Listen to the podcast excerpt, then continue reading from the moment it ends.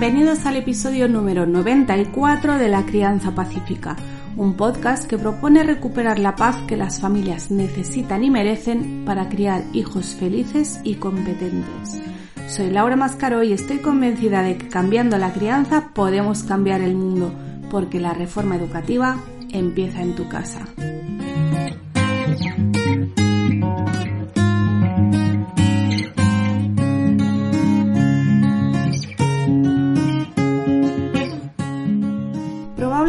Comentario que más veces, con diferencia, recibo sobre mis ideas de crianza, también de otras, pero sobre todo de crianza, es nunca lo había visto así, o ostras, nunca lo había pensado, o hay que ver cómo le has dado la vuelta, me estalla la cabeza.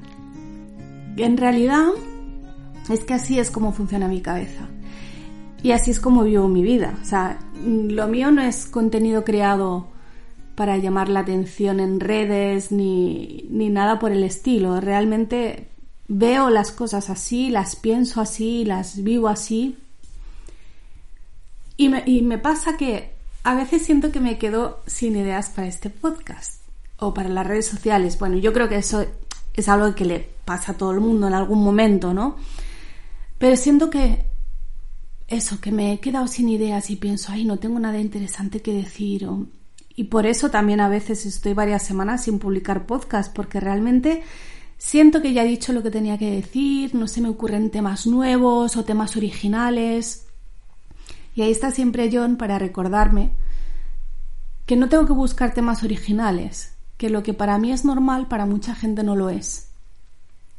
Es decir, un tema que no tiene por qué ser original, que puede ser tan simple como los niños y el sueño, los niños y la comida, los niños y la tecnología, la educación, temas completamente normales, pero que en mi perspectiva sí suele ser diferente. Y que eso es lo que tengo que compartir. Cosas que a mí me salen de manera natural porque es lo que pienso, porque es lo que vivo, porque es lo que he vivido siempre, pero que algunas personas tienen que esforzarse mucho para hacerlas y aún así a veces no salen como esperaban. Porque tú puedes entenderlo racionalmente, tú puedes leer sobre los niños y la tecnología, sobre cómo educar libertad, tú lo puedes entender, Tú me puedes escuchar a mí o a cualquier otra persona que tenga un discurso parecido y pensar, ostras, sí, esto tiene sentido. Pero luego cuando tú estás en casa con tus hijos y tus hijos están pegados a la tablet o tus hijos están comiendo chocolate, ahí es donde está el reto. Ese es el tema. El discurso lo tiene mucha gente, como el discurso de la crianza pacífica. Hay muchas personas en Internet que hablan de este tipo de crianza respetuosa con apego, llámala como quieras pero luego, y yo algunos de estos los conozco en persona y pienso, madre mía, de lo que pones en Instagram a lo que hay realmente, mm, nada que ver, menuda diferencia. Para mí no es así. Yo este tipo de crianza la he tenido siempre. De hecho, tendríais que ver a mi hijo mayor, que ahora tiene casi 16 años, y es una delicia verle con niños pequeños. Cómo les habla, cómo les trata, cómo les entiende cómo razona con ellos dentro de las posibilidades de un niño pequeño, claro, pero cómo nunca, jamás se le ocurriría levantar la voz, ni imponerse, ni decirle, mira niño, esto es así porque es así, punto. No es espectacular. Él es, para mí, él y, otros chicos que hay como él, que ojalá fuesen más, es la demostración y la esperanza de que con solo una generación que fuese criada así, el mundo daría un vuelco impresionante y la sociedad cambiaría por completo. Por eso al inicio de este podcast digo que cambiando la crianza podemos cambiar el mundo, porque lo veo. No es una teoría, es que lo veo. Y os voy a contar hoy una anécdota, que no es de mi hijo mayor, es de mi hijo pequeño. El pequeño que ahora tiene 5 años y hace algunas semanas empezó a tener miedo por la noche. Entonces él siempre ha dormido con nosotros. No siempre ha dormido bien, eso es cierto, pero el problema nunca fueron miedos ni pesadillas, que como habrás visto en el título es de lo que va la historia de hoy. Entonces, bueno, ha dormido mal, pues porque, bueno, cuando son bebés a veces no duermen bien, ha sido de llorar mucho, ha sido de tener muchos em, dolores de crecimiento, que es algo que yo creía que no existía porque no lo había visto nunca, pero sí, sí, vaya si existen y, y cómo duelen. Pero bueno, el caso es que hace un tiempo empezó con miedos. No, no tuvo pesadillas, e, era, era miedo y tampoco era terror nocturno. Era, pues, antes de dormir, nos decía que tenía miedo. Hace como un mes o así vio algo en internet que le, que le trastornó un poco. De internet y de los videojuegos hablaremos otro día, que no es el tema de hoy.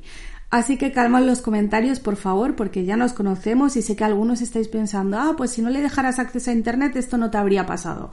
Bueno, podía no haber pasado con esto y podía haber pasado con cualquier otra cosa. El caso es que a Víctor le gusta mucho ver vídeos de Karim Juega, que si no los conocéis a mí también me gustan. Son un papá y un niño que suelen jugar a videojuegos. No sé si hacen otro tipo de vídeos porque él solo ve los de videojuegos. Y te enseñan sus partidas, ¿vale? Que es, muy entretenido y de paso también aprendes cómo jugar y también conoces juegos gracias a ellos. Nosotros hay juegos que los tenemos gracias a que se los hemos visto a Karim y hemos dicho, ay, pues este lo quiero probar. Pero un día empezaron a sacar un mob de Minecraft que se llama Siren Head, cabeza de sirena. Y es un... Bueno, sin entrar en más detalle, es como un monstruo que mata. Es bastante creepy, o sea, es como de peli de terror. Y aunque mi hijo ha visto muchas películas y ha jugado muchos videojuegos en los que se mata, ninguno le había afectado a esta hora. Era como, bueno, esto es parte del juego, esto es una peli y ya está, no pasa nada. Pero el Siren Head este se le metió en la cabeza. Y el caso es que al irnos a dormir empezó a decir que tenía miedo. Que, eso es lo bueno también, que habla mucho y nos cuenta las cosas. Que eso es muy importante. Y nos cuenta las cosas, bueno, en parte por su carácter, ¿no? Hay niños que son más callados y hay niños que te lo cuentan todo. Y además también porque sabe que ni le vamos a reñir ni nos vamos a burlar. Nosotros somos su espacio seguro, eso es muy importante. Y nos dijo, bueno, primero nos dijo que tenía miedo y le preguntamos que, por qué, que a qué tenía miedo. Y nos dijo, ¿te imaginas si Siren Head se escapa de Minecraft y viene aquí y nos mata? Y al principio, porque a esas horas de la noche pues ya estamos cansados y, no damos para mucho más, le dábamos respuestas racionales, ¿no? Como que Siren Head es un personaje de Minecraft, que no existe, que no puede salir del juego, que se queda dentro del iPad. Pero al rato yo me di cuenta de que eso no le calmaba, sino todo lo contrario, porque claro, era darle más vueltas al tema, era seguir pensando en Siren Head que le daba tanto miedo.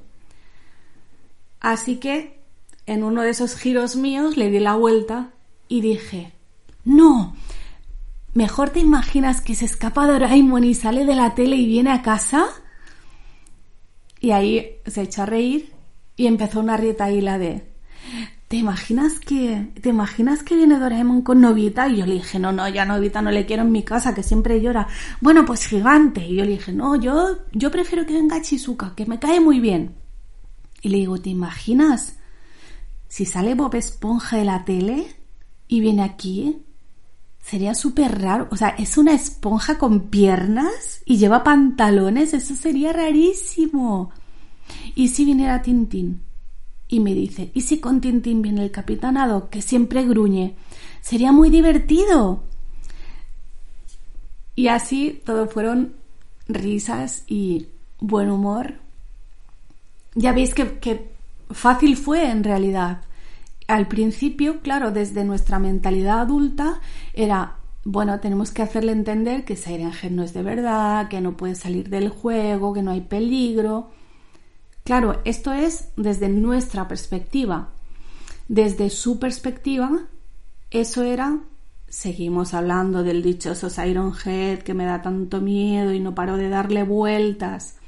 Así que cambio de tema sin cambiar del todo, si os fijáis, porque en realidad el miedo era si este personaje sale de Minecraft y viene a mi casa y me mata. Dije, bueno, ¿y qué tal si en vez de que se escape este, se escapa Doraemon y nos lo pasamos súper bien con sus inventos mágicos o, se escapa Bob Esponja y nos reímos un montón porque tiene que ser un personaje súper raro de ver así como en la vida real.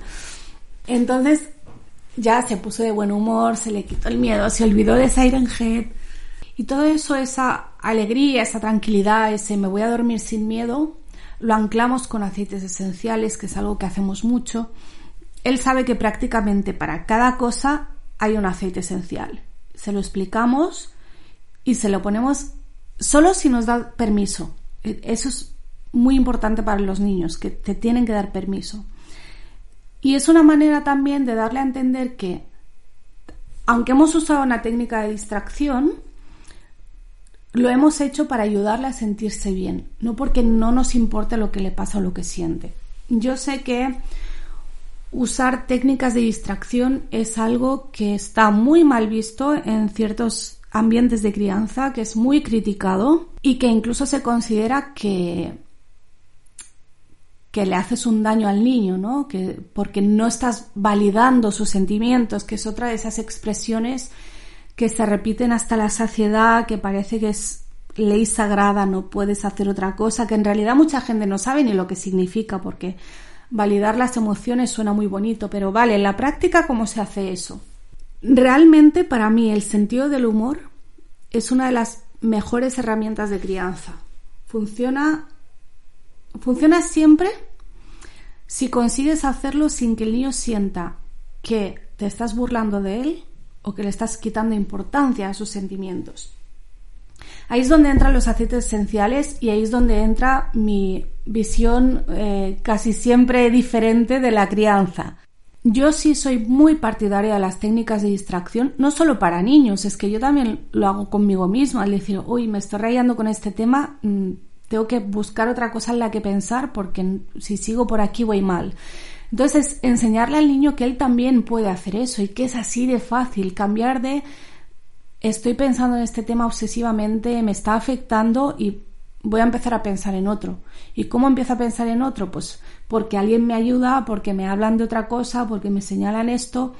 No hay ningún problema.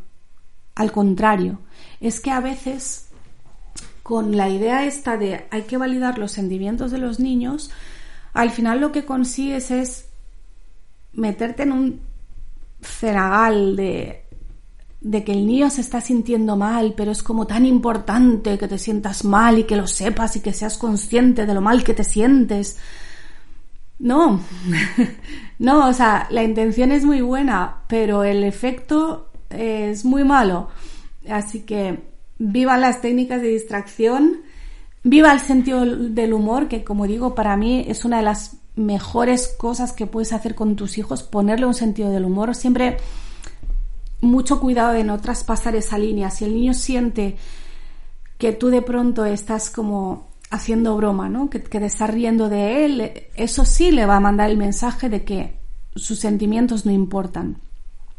Por eso nosotros procuramos todos estos sentimientos y estos momentos anclarlos con los aceites esenciales, tanto para los niños como para nosotros. Yo los uso muchísimo realmente, porque aparte de, aparte porque funcionan a nivel físico, también son como una red de seguridad. Cuando los usas de esta manera, con, con esta intencionalidad, es el saber que tienes una herramienta que te va a ayudar en cada circunstancia, te quita un poco ese peso que a veces pasa, yo a veces cuando, bueno, ya no escucho, pero las charlas de educación emocional a veces me pongo un poco nerviosa porque parecen mandar un mensaje como de que, de que tú lo tienes que hacer todo, o sea, ese cambio de, cómo valido mis emociones, cómo las acepto, pero también cómo cambio mi estado de ánimo, es algo que tienes que hacer como por arte de magia. Y no es así para nada. Para un niño, pues para eso están sus padres, para eso están los aceites, para eso está el sentido del humor. Eh, y por qué no vamos a aprovechar todas esas herramientas para no quedarnos encallados en ese sentimiento que nos está afectando.